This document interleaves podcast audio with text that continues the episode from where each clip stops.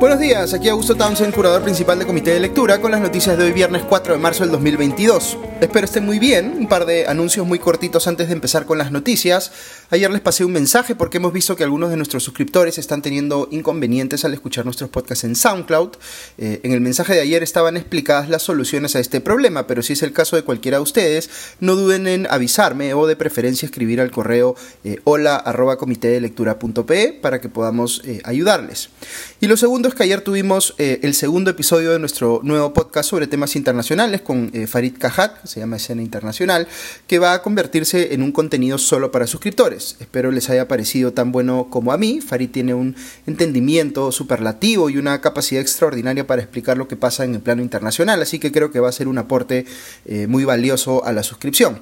Recuerden que sale los martes, los jueves y los sábados. Hoy voy a compartirles una reflexión al final de este podcast sobre cómo las empresas pueden involucrarse constructivamente con la política, cosa que me vienen preguntando eh, varios de ustedes. Así que quédense hasta el final si quieren escuchar esa reflexión.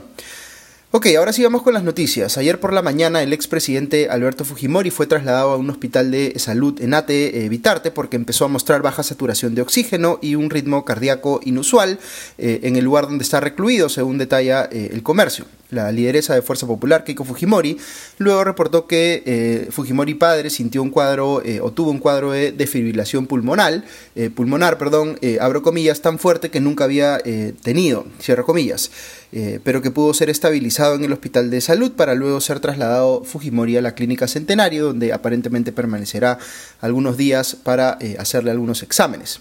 Su hija Keiko agradeció que hubiere la reacción inmediata en el penal de la Diroes de llevarlo pues al hospital más cercano.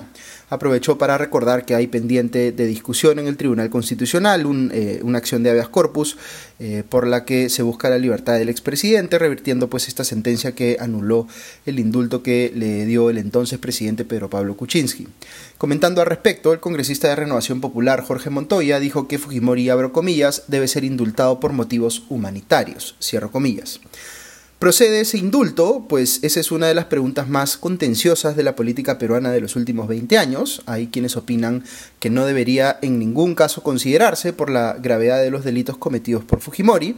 Otros señalan que el expresidente ya cumplió una porción significativa de su pena y que el indulto debe eh, eh, entenderse como una gracia presidencial discrecional, de manera que nunca debió retirarse eh, o revertirse, digamos, el que fue otorgado por Kuczynski. ¿Dónde me ubico yo? Pues haciendo la salvedad de que cualquier cosa que diga aquí eh, será pues controversial para algún sector de la opinión pública, yo creo que ninguna persona debiera ser inelegible para efectos de un indulto humanitario. Es decir, a nadie se le debería quitar esa posibilidad pero su otorgamiento no debiera ser discrecional, es decir, los indultos ya no deberían ser entendidos en el país como una prerrogativa, eh, digamos, que definen los presidentes a su antojo, sino como un procedimiento legal y técnico donde un conjunto de especialistas evalúan y deciden colectivamente sobre cada caso. Ya existe algún nivel de regulación sobre esto eh, en lo que respecta específicamente al indulto humanitario, pero sigo pensando que quedan espacios de discrecionalidad que yo cerraría. También pensaría que el orden en el que se evalúan, digamos, los casos de indultos humanitarios debiera responder eh, a un criterio de gravedad, es decir, no porque una persona sea o haya sido un político debiera desplazar a otros si la condición de la persona eh, en estos últimos casos, digamos, fuese más crítica. Lo que les quiero decir con todo esto es que sí hay una forma de discutir técnicamente la figura del indulto y cómo debiera aplicarse, que no pase pues por sobresimplificar esta conversación y reducir, eh, eh, digamos, el debate a una pelea entre fujimoristas y antifujimoristas. Ciertamente este asunto no va a dejar de tener una carga política muy fuerte mientras Fujimori esté recluido. Pero lo que uno aprende como abogado, digamos, es que las instituciones jurídicas de un país deben ser creadas o reformadas pensando no en casos particulares, sino pensando en cómo debieran aplicarse a la generalidad de los casos. Otro tema eh, que ha sido últimamente muy contencioso en ese sentido por su aplicación a casos particulares de políticos es el de la figura de la prisión preventiva, sobre el cual eh, he comentado también bastante en el podcast. Yo sé que estoy diciendo aquí cosas que pueden resultar controversiales para algunos, pero yo sí creo que una forma de juzgar cuán comprometido está un país o una sociedad con el Estado de Derecho o con, eh, o con, digamos, o cuán civilizado es, es ver cómo trata a sus delincuentes y si se diferencia justicia de venganza o si se cree que son la misma cosa. Este es un tema complejo, pero es bien interesante para eh, discutir. De repente lo trataremos en alguna sesión de debate futura. Eh, el poder, digamos, para ejercer justicia es también un poder que requiere mucho control y autocontrol. Otro tema importante que se conoció ayer es que el gobierno ha observado la autógrafa de esta ley que eh, sacó el Congreso eh, y que impuso, digamos, eh, nuevos requisitos o requisitos más exigentes para determinados cargos públicos como los de ministros y viceministros. Aquí también hay una discusión interesante. El Congreso, digamos, pudiera haber puesto requisitos demasiado exigentes y si eso es así generaría un problema práctico para conseguir talento en esos cargos. Quizá eh, no sea tanto un problema a nivel de eh, ministros y viceministros, aunque en este gobierno eh, parece que sí lo es, pero recordemos que esta norma también aplica a puestos en gobiernos subnacionales. Los gobiernos regionales y las municipalidades podrían estar en una situación de incumplimiento de facto, digamos, tan pronto entre en vigencia esta ley, porque sus actuales funcionarios no cumplirían con esos requisitos mayores que ha dispuesto el Congreso. Hay, por tanto, un punto válido a considerar aquí. Pero en la observación que hace el Ejecutivo a esta eh, autógrafa, eh, más que discutir técnicamente cuáles debieran ser esos requisitos, lo que hace es tratar de sustentar legalmente que al Congreso no le corresponde definirlos, porque estaría violando de esa manera, eh, según el Ejecutivo, la separación de poderes. También dicen que se viola la presunción de inocencia si es que se impide al, al Estado contratar a personas con procesos legales abiertos, pero que aún no tienen sentencias definitivas. Yo discrepo aquí con el argumento principal del Ejecutivo. Por supuesto que se justifica que el Congreso establezca vía ley estándares eh, mínimos sobre quienes pueden ser contratados en el Estado. Recordemos que cuando hablamos de separación de poderes, ahí está incluido también el concepto de balance o control entre poderes, y es perfectamente lógico que el legislativo ejerza un rol de control sobre el Ejecutivo en esta materia. Lo que se debe discutir eh, no es que lo haga, sino cómo lo hace, es decir, si las reglas que establece el Congreso son razonables o no. En general, lo que estaríamos viendo eh, en los últimos meses, digamos, eh, es que esos estándares mínimos que se tenían en la legislación eran muy bajos y que no han servido, digamos, para evitar contrataciones muy cuestionables en el Estado, que ha hecho este gobierno, ciertamente, pero también los anteriores. Entonces, sí hace sentido que los requisitos para trabajar en ciertos puestos clave del Estado sean más elevados. Pero el correlato de eso es que los sueldos en el Estado también deberían ser mayores, y esa es otra discusión importante que se maneja con mucha demagogia en el Perú. Vean si no al secretario general de Perú Libre, Vladimir Cerrón, mostrando engañosamente en su Twitter un cuadro de las remuneraciones en el Banco Central de Reserva, para hacer pensar que el gerente general del banco gana una millonada de plata todos los meses. Aquí es criticable, por supuesto, el uso engañoso que hace Cerrón de esta información, porque no diferencia lo que se percibe por bonos, digamos, que lo que se percibe por sueldo. Pero al margen de eso, los ciudadanos tenemos que entender que lo bueno siempre cuesta, y si queremos tener gente buena en el Estado, eso va a costarnos como sociedad tenemos que pensar cómo sacamos el máximo provecho a los recursos que tenemos como país para contratar a la mejor gente en el Estado. Y a veces eso trae una discusión accesoria que es bien difícil de tener, pero que es necesaria. Hay dependencias del Estado que tienen más gente de la que realmente necesitan, y sería lógico eliminar posiciones duplicadas o innecesarias para que con el dinero que quede libre le podamos pagar mejor a quienes sí hacen un trabajo que reditúa de forma medible. Este es un día que, como eh, verán, eh, tiene noticias que vale la pena analizar un poco más eh, y a veces es importante tratar estos temas. Vean aquí otra noticia que merece análisis. La bancada de Podemos Perú ha presentado un proyecto de reforma constitucional que dice que si se declara, por ejemplo, la vacancia del presidente de la República, debe convocarse no solo a una nueva elección presidencial, sino que el Congreso tiene que volver a ser elegido también. Hoy existen dudas sobre esto último porque la Constitución no es suficientemente clara. Pero es razonable lo que está proponiendo aquí Podemos Perú, pues yo diría que sí. Yo creo que la vacancia presidencial, y les he comentado esto varias veces también, debería funcionar bajo una lógica de destrucción mutua asegurada. ¿A qué me refiero? Pues a que debe eh, haber un costo si un Congreso quiere vacar al presidente, asumiendo pues que esta figura sigue existiendo tal cual existe ahora. Y ese costo es que el Congreso se autodestruye al aprobar una vacancia presidencial y se precipitan así nuevas elecciones generales, tanto para el Ejecutivo como para el Legislativo.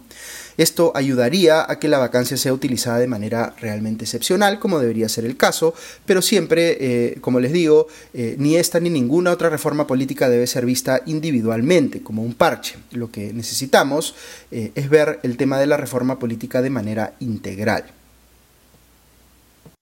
Ok, les menciono algunas noticias más eh, puntuales del ámbito político. El ministro de Salud Hernán Condori, eh, en su desesperación por aferrarse al cargo, pese a todos los cuestionamientos que hay respecto de su designación, salió eh, a denunciar una supuesta mafia de compras sobrevaloradas en el MINSA. La verdad es que no me sorprendería que la hubiese, pero lanza esta acusación y no señala nombres ni da mayores detalles. No explica, por ejemplo, si esa mafia operó durante este mismo gobierno, cuando estaba su eh, eh, antecesor eh, Hernando Ceballos en el cargo no aporta prueba alguna de que eh, eh, sea esta supuesta mafia la que está moviendo a la opinión pública para cuestionar su nombramiento. Está subestimando aquí claramente la inteligencia de los ciudadanos, quienes perfectamente pueden hacerse un juicio sobre si su designación como ministro es idónea o no, evaluando pues la información que existe sobre su trayectoria. Como les decía ayer, la existencia de una mafia en el Minsa sería algo muy grave en sí mismo, pero no convierte de por sí a Condori en una persona que merece ser ministro de salud. Veo por otro lado unas declaraciones del ex ministro de Energía y Minas de este gobierno, Iván Merino, quien le dice en entrevista al comercio que renunció al cargo porque no quiso aceptar las presiones del entonces secretario general de Palacio, eh, Bruno Pacheco, de nombrar como gerente general de Petroperú a Hugo Chávez Arevalo, hoy envuelto pues en este escándalo por eh, la compra irregular de biodiesel y otras cosas más, eh, que finalmente, digamos, sí pudo, digamos, ser puesto en esa posición en la principal empresa estatal del país. Eh, eh, Bruno Pacheco, dice Merino, le hablaba o le hacía este pedido eh, diciendo que lo estaba haciendo, digamos, en representación del presidente. Fíjense lo que dice Merino, abro comillas, este señor Pacheco era impresionante, me quería poner a los viceministros, cierro comillas. Así que conocemos o vamos conociendo un poco más de palabras de los propios ex integrantes del gobierno que han renunciado.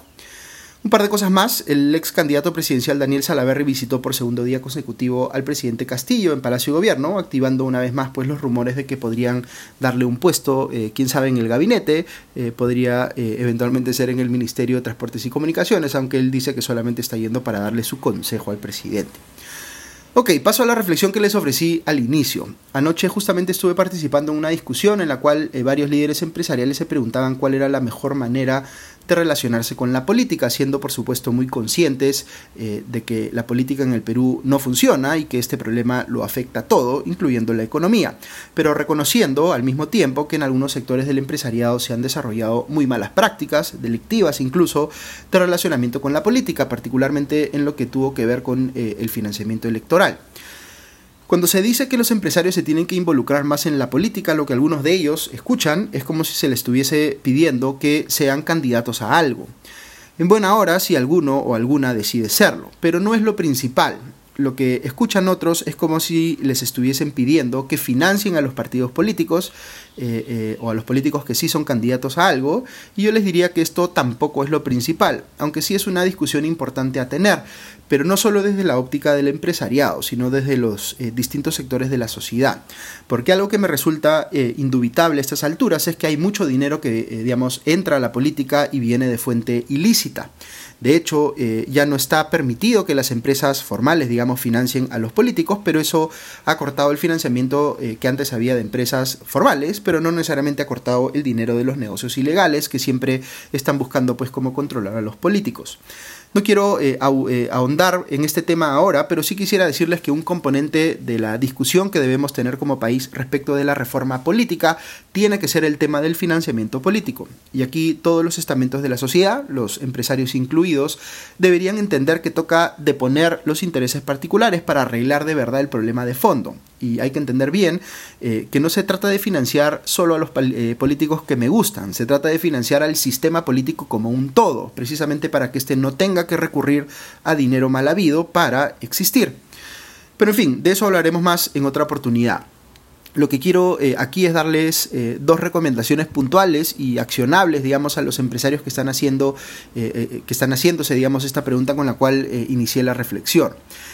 La primera parte, eh, eh, digamos, de, o la primera recomendación eh, parte por entender algo que los políticos comprenden muy bien. La política es territorial y las condiciones de vida de las personas a veces responden más al trabajo que hacen sus autoridades locales que a lo que hace el gobierno nacional en Lima son esas autoridades con las que pueden relacionarse más directamente y con los congresistas que supuestamente debieran representarlos.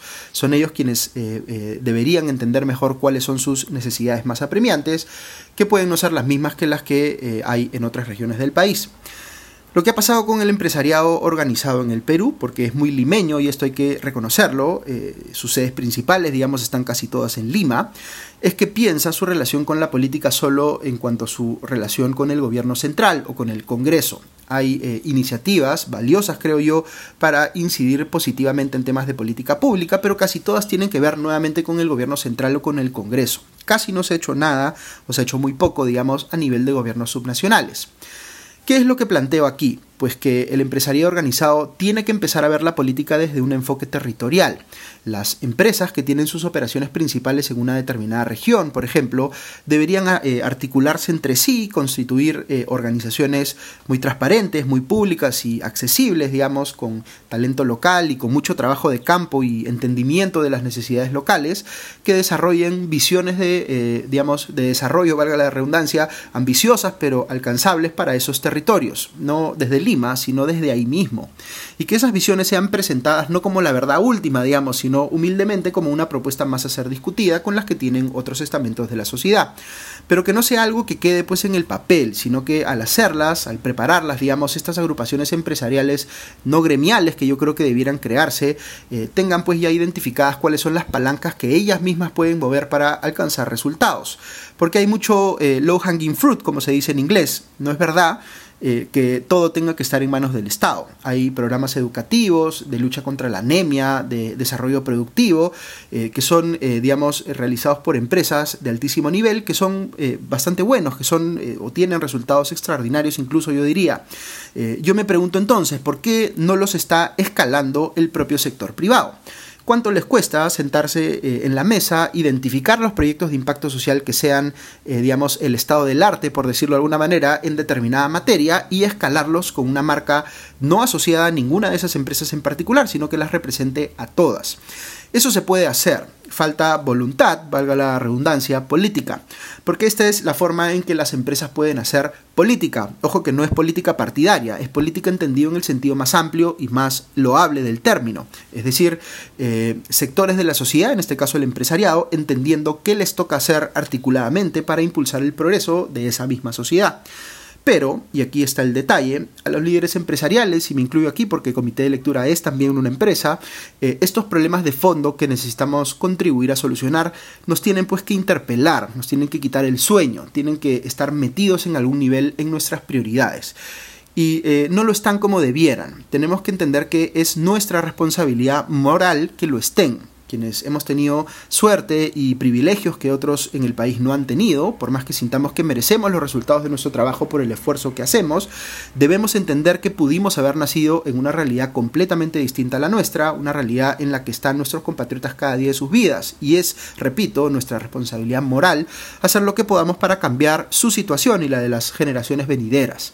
Lo que hacemos con nuestras empresas, dando trabajo, pagando impuestos, satisfaciendo necesidades, es todo muy importante, pero no es suficiente.